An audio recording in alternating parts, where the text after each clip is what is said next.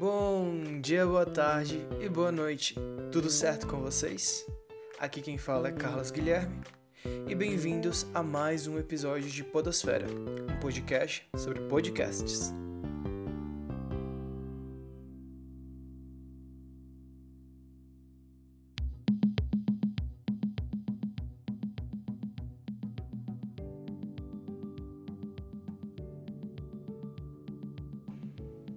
Episódio de hoje, nós vamos falar sobre o podcast Um Milkshake chamado Vanda e os debates sobre gênero e sexualidade que eles promovem, baseando no artigo dos autores Christian Gonzatti e Felipe Vieira.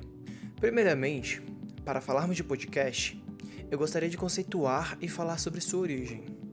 Dando spoiler aqui para vocês, sua origem veio da rádio. Peraí, rádio não é uma caixinha que transmite som, mas sim todo o conceito da estrutura radiofônica midiática por trás. Estranho, né? pois é. O podcast surgiu das necessidades do novo ambiente que crescia naquela época o ambiente internet. A internet permitiu algo que a rádio não conseguia e que serviu como grande característica do podcast: a sua capacidade de download. Essa capacidade permitiu assim que o público consumisse o produto quando quisesse. Entre outras mudanças, o podcast permitiu também uma pluralidade gigantesca de realidades e nichos dos mais diversos. E no caso de um milkshake chamado Wanda, permitiu falar sobre gênero e sexualidade e outros temas que não eram nem um pouco difundidos nas grandes mídias. As grandes mídias pensando na rádio, na televisão, no cinema, nos livros. Esses ambientes, até então, concentravam quase toda a sua produção sobre apenas uma ótica, uma visão de mundo, a visão heteronormativa. O que significa que até então nós, pessoas pertencentes de alguma minoria, seja feminista, LGBTQ, racial, de classe, muito dificilmente encontrássemos uma real representação das nossas realidades ou dificilmente encontrássemos uma identificação nas mídias. E é aí que entra a importância do podcast Um Milkshake chamado Vanda e da estrutura como um todo, o podcast. O podcast se mostrou um espaço novo para que essas novas vozes emergissem e essa representatividade viesse enfim à tona. Entrando em detalhes do podcast Um Milkshake chamado Vanda, é um podcast de uma década mais ou menos, se não mais, que já possui mais de 300 episódios. Seu assunto é sobre jornalismo da cultura pop, e a Luísa Midori vai falar um pouquinho sobre esse assunto pra gente.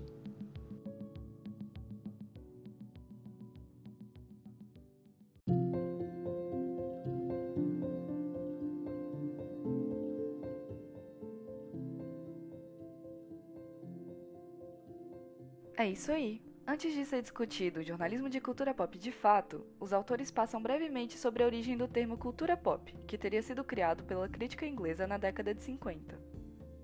Jader Janotti Jr. diz que foi uma tentativa de demarcação e, até certo ponto, desqualificar como temporário o surgimento do rock and roll e o frenesi da cultura jovem que ele surgia.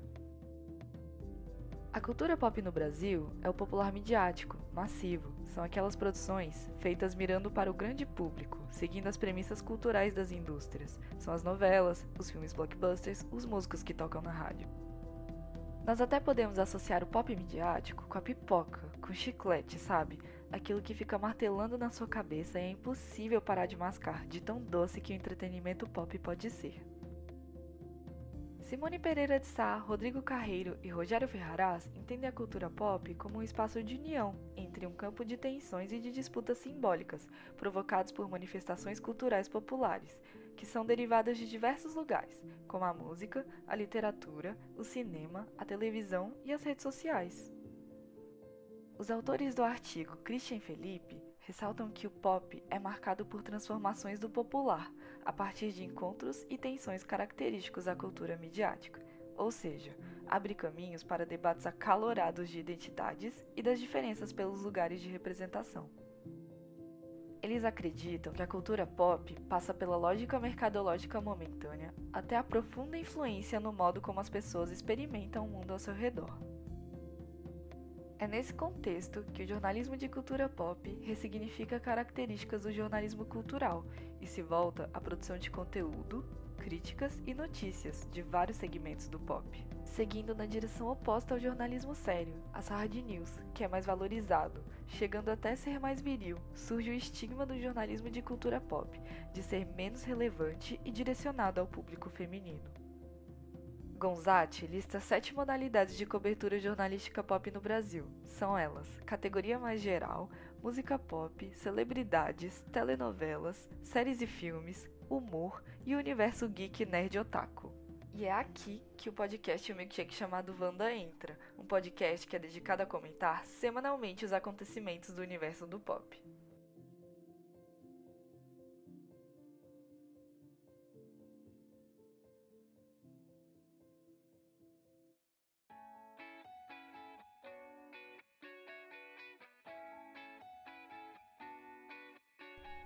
Maravilha, Luísa! Compreender o que significa o termo jornalismo pop e saber mais sobre suas práticas é essencial para acompanhar a análise dos autores desse artigo, Christian e Felipe, sobre seu objeto de estudo, o podcast Um Milkshake chamado Vanda. Eu sou o João Pedro e vou falar um pouco sobre o próximo tópico: identidade, representação, gênero e sexualidade. Esses quatro termos são muito importantes para entender de que forma o podcast Um Milkshake chamado Wanda se configura como espaço de resistência à heteronormatividade, criando novas possibilidades de vivência e existência LGBTQIA. Vamos começar pelo conceito de identidade. No artigo, a ideia sobre esse termo começa a ser delimitada a partir do pensamento de Stuart Hall. Hall afirma que, a partir de uma perspectiva discursiva e culturalista, nota-se que a identificação nunca é algo fechado ou concluído. Ao contrário disso, a identidade é o resultado de um constante processo de construção. Nesse contexto, compreendemos que a identidade é marcada por nossas relações e pela forma como nos relacionamos, pela forma como enxergamos o mundo e pela forma como somos vistos. Para resumir, podemos dizer que a identidade é um significado cultural e socialmente atribuído.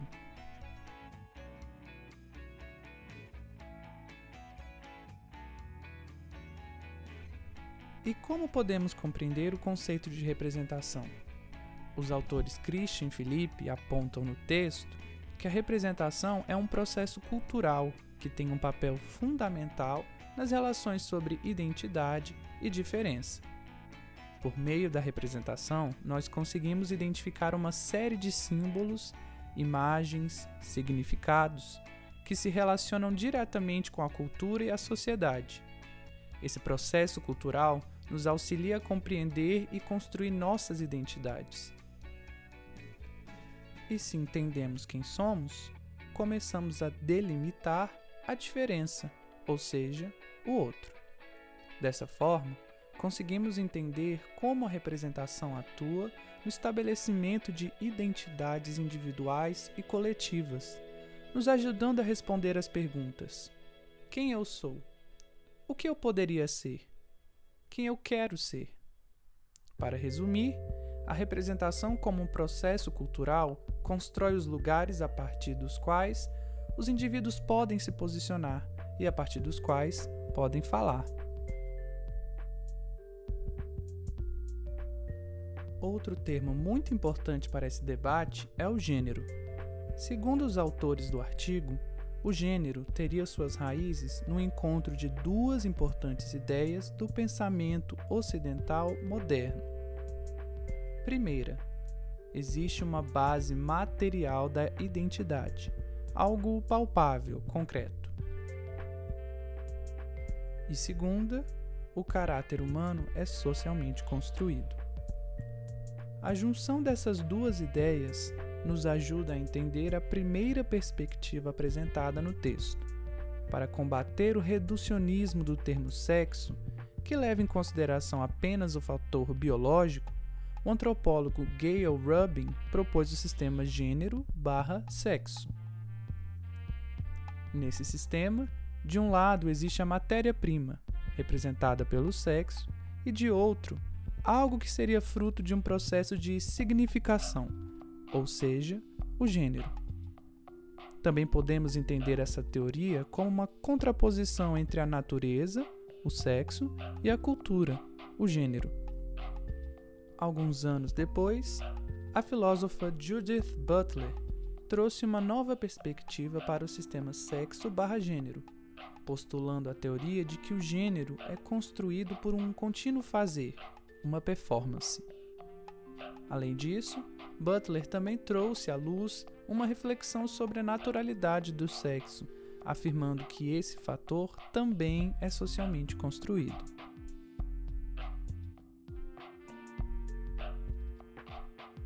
Por fim, vamos falar de sexualidade? Para conceituar esse termo, os autores retomam a história da sexualidade postulada por Michel Foucault, ou, como iremos entender nesse debate, a história do biopoder. Os autores iniciam a reflexão sobre o conceito de sexualidade com a seguinte constatação: se, por um lado, contemporaneamente, temos uma sexualidade contida, muda e hipócrita, inícios do século XVII ainda haveria franqueza em relação ao sexo. Nesse sentido, a sexualidade foi domada, encerrada dentro do lar, confiscada pelo casamento e absorvida, tendo sua finalidade vinculada à reprodução. Para Foucault, a domesticação da sexualidade não foi uma mera coincidência. Se durante séculos a sexualidade foi arejada livremente posta em prática, seu cerceamento ocorre simultaneamente ao desenvolvimento do capitalismo. Sob essa perspectiva, a sexualidade se tornou um dispositivo de controle que objetiva penetrar nos corpos de maneira cada vez mais detalhada e controlar as populações de maneira cada vez mais global. A partir da revisão dos conceitos de identidade, representação gênero e sexualidade, utilizado pelos autores Christian e Felipe, podemos seguir adiante e compreender como esses termos são debatidos no podcast Um Milkshake chamado Wanda. Carlos, conta pra gente um pouco mais sobre esse podcast.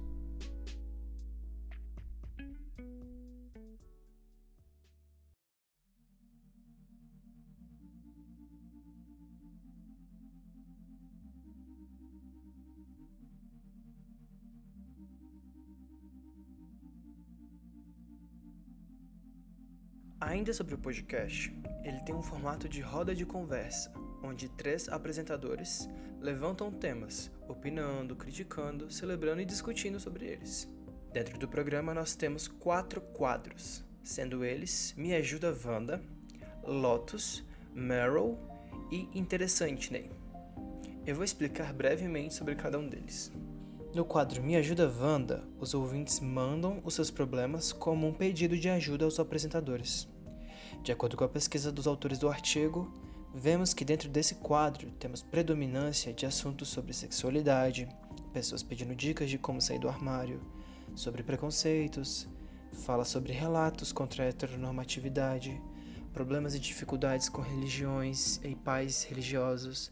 No quadro Interessante, Ney, entram todos os assuntos interessantes, engraçados e que possuam alguma relevância para os apresentadores. E dentro desse quadro temos muito humor camp, ouvimos muito sobre ativismo e representações midiáticas. No quadro Lotus entram todos os assuntos vergonhosos da semana que merecem ser criticados e até mesmo rebaixados. E dentro desse quadro vemos muitas críticas, muito debate sobre preconceito, sobre fascismo, sobre invisibilização midiática, sobre linchamentos em rede. No quadro Meryl entram todos os quadros que merecem atenção devido à sua qualidade, que de certa forma foram destaques. E dentro desse quadro vemos muito ativismo, resistência, humor camp e representações midiáticas. Após entender cada quadro e ver seus assuntos, podemos perceber o quão importante é o podcast Um Milkshake chamado Wanda. Este podcast exerce uma função social essencial, seja oferecendo amparo, como por exemplo Me Ajuda Wanda, seja abordando pautas importantes para os debates de gênero e sexualidade, como são os quadros Interessante né, e o quadro da Meryl, ou seja, se posicionando contra práticas e discursos preconceituosos, como é o quadro Lotus. Percebe? O podcast é um espaço onde essas vozes podem emergir e, como bem aconteceu com este podcast, fazer sucesso.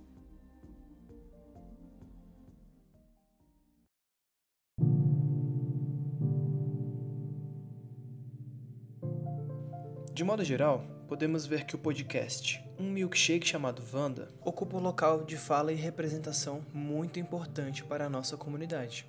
Não apenas por ser uma voz que ampara em situações difíceis do dia a dia de algumas minorias, ou mais, não apenas por ser uma voz contra injustiças dessas vivências, e ainda mais, não apenas por promover debates e enriquecer a nossa cultura, mas também por permitir finalmente um ambiente de identificação, humor e representatividade verdadeira.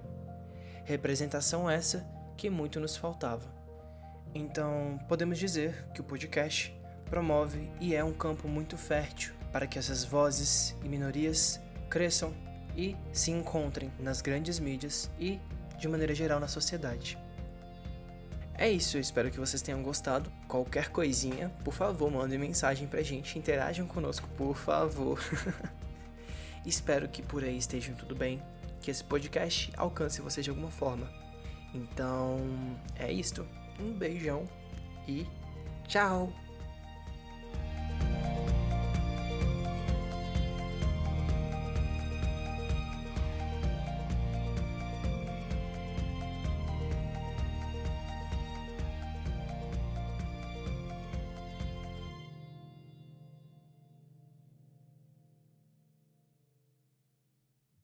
Apresentação, roteiro e pesquisa: Carlos Guilherme, João Pedro Batilli e Luísa Midori. Edição: Carlos Guilherme e João Pedro Batilli. Apoio: Lab Áudio, Universidade de Brasília.